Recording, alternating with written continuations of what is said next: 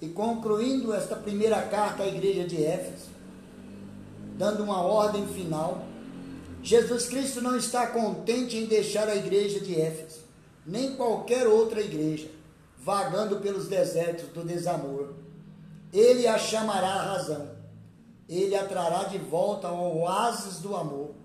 Por isso, ele profere à igreja de Éfeso três sucintas palavras de ordem para, aquela, para esse retorno. Está lá no versículo 5. E o primeiro deles é: lembre-se em primeiro lugar, a igreja recebe a ordem de lembrar-se da sua condição anterior. Lembre-se da altura da qual caiu ou onde caíste. A lembrança é um dom precioso. Olhar para trás pode ser pecaminoso, mas pode também ser muito sensato. Olhar para trás com os olhos lascivos, como fez a mulher de Ló, para os pecados de Sodoma, dos quais temos sido libertos, é trair atrair desastre para si mesmo e para as pessoas à sua volta. Olhar para trás ansiosamente para os confortos despreocupados do mundo, uma vez que já pusemos a mão no arado, é não estar apto para o reino de Deus e muito menos fazer parte dele. Mas olhar para trás ao longo do caminho em que Deus nos conduziu é o mínimo que podemos ter de gratidão por fazer é olhar para trás para as alturas espirituais que, pela graça de Deus, já ocupamos. É dar o primeiro passo na estrada do arrependimento. Não devemos viver no passado, mas lembrá-lo e comparar o que somos com o que nós já fomos é uma experiência salutar e frequentemente perturbadora.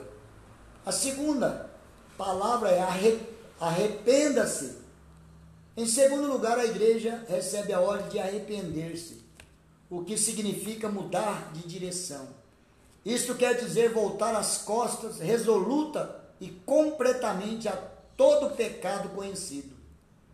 Jesus Cristo não pede que nos livremos de uma experiência emocional. Ele não insiste com os cristãos de Efésios para que se penitenciem dos seus pecados. O mais importante não é o que sentem em relação a si mesmos, mas o que fazem a respeito desses pecados. Eles não devem esperar até que se sintam infelizes. O fato é que pecaram e devem deixar seu pecado com arrependimento genuíno. Não é preciso esperar. Devem primeiro lembrar-se do que tinham sido bom no passado e em seguida rejeitar o que tinha sido mal que confessem o esfriamento do seu amor, arrependam-se e renovem-se. Quão sensata e simples é esta palavra de Jesus Cristo. Muitos entre nós admitem seu estado atual, mas espera por alguma experiência emocional para corrigir-se. Somos como crianças que caem em uma poça e ficam sentados na lama se debatendo esperando que alguém nos levante.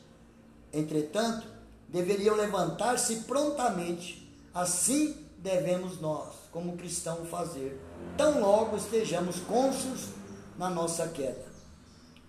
A terceira palavra é retorne. Em terceiro lugar, a igreja recebe a ordem de voltar-se, retornar-se à sua condição anterior.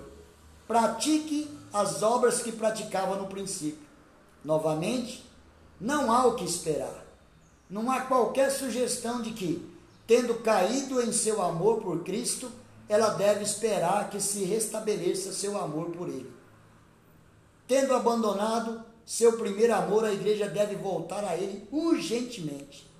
Pela graça de Deus, está em poder dela assim proceder.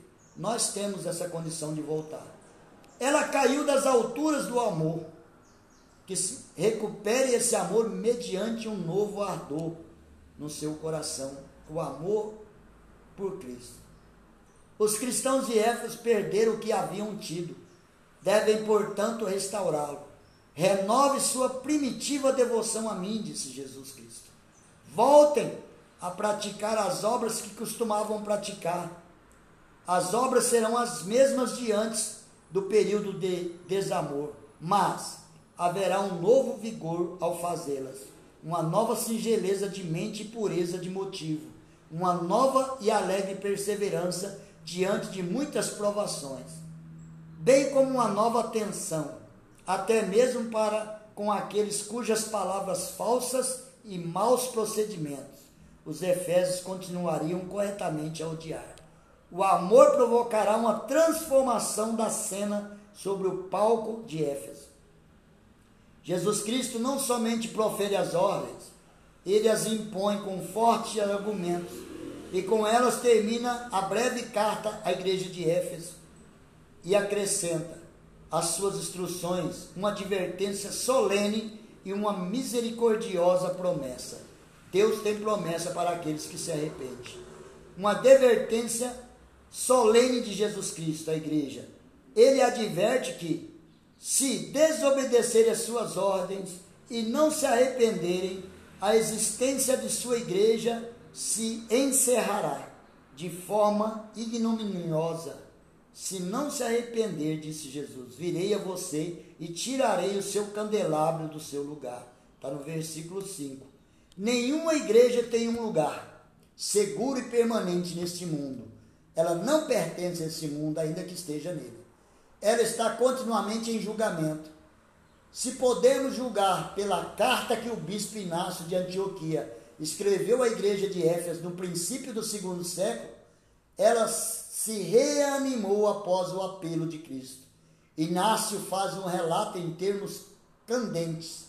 Mais tarde, porém, ela voltou a decair e durante a Idade Média seu testemunho cristão desapareceu. Um viajante que visitou o local encontrou somente três cristãos lá, escreveu o arcebispo Trench. E esses imersos em tamanha ignorância e apatia a ponto de mal terem prestado atenção aos nomes de Paulo e João. A advertência a Éfeso é perfeitamente apropriada também para nós, a sua igreja hoje, para cada cristão. A luz de nossa própria igreja se apagará e também do nosso coração, se perseverarmos obstinadamente em recusar o amor primeiro a Deus, a Jesus Cristo. A igreja não tem luz sem o amor de Cristo.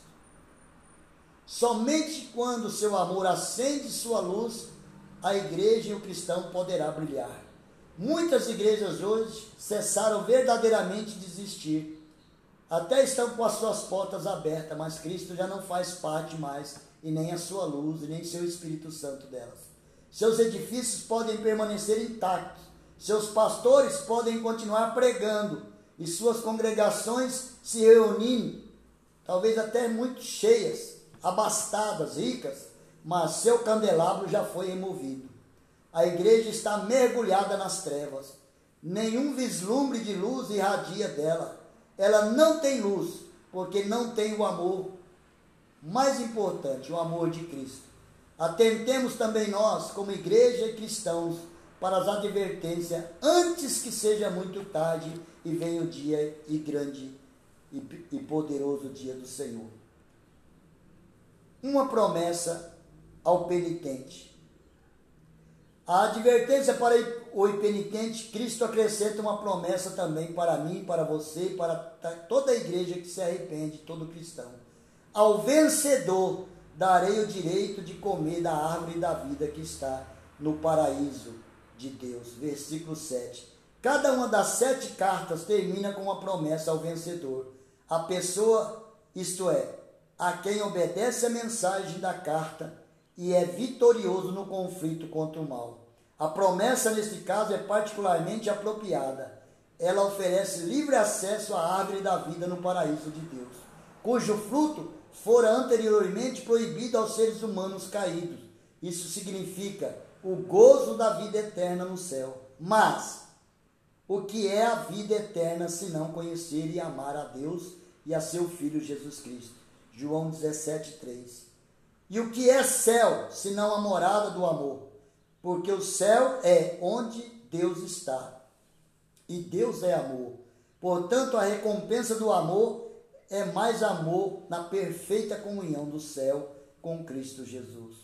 Nenhuma indicação é dada nesta carta sobre como o amor pode ser avivado, mas João nos mostra o caminho em sua primeira carta. Nós amamos ele escreve, porque ele nos amou primeiro. 1 João 4,19. Este amor prévio de Deus levou Cristo à cruz para morrer por nossos pecados.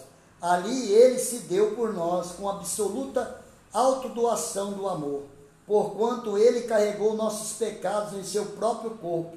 Nisto conhecemos o, o que é o amor. Jesus Cristo deu a sua vida por nós. 1 João 3,16. A cruz é o fogo ardente em que a chama do nosso amor é acesa, mas temos de chegar perto o suficiente para que suas centelhas caiam sobre nós. Portanto, a igreja de hoje e cada cristão, assim como a igreja de, de Éfeso, tem um trabalho a fazer, um combate para combater e uma profissão de fé a ser defendida. Mas, acima de tudo, ela tem uma pessoa a ser amada, com o amor que tínhamos por ele no princípio, um amor imperecível e incondicional. Não se pode negligenciá-lo de maneira nenhuma se realmente nós somos cristãos e uma igreja de Jesus. Deus abençoe.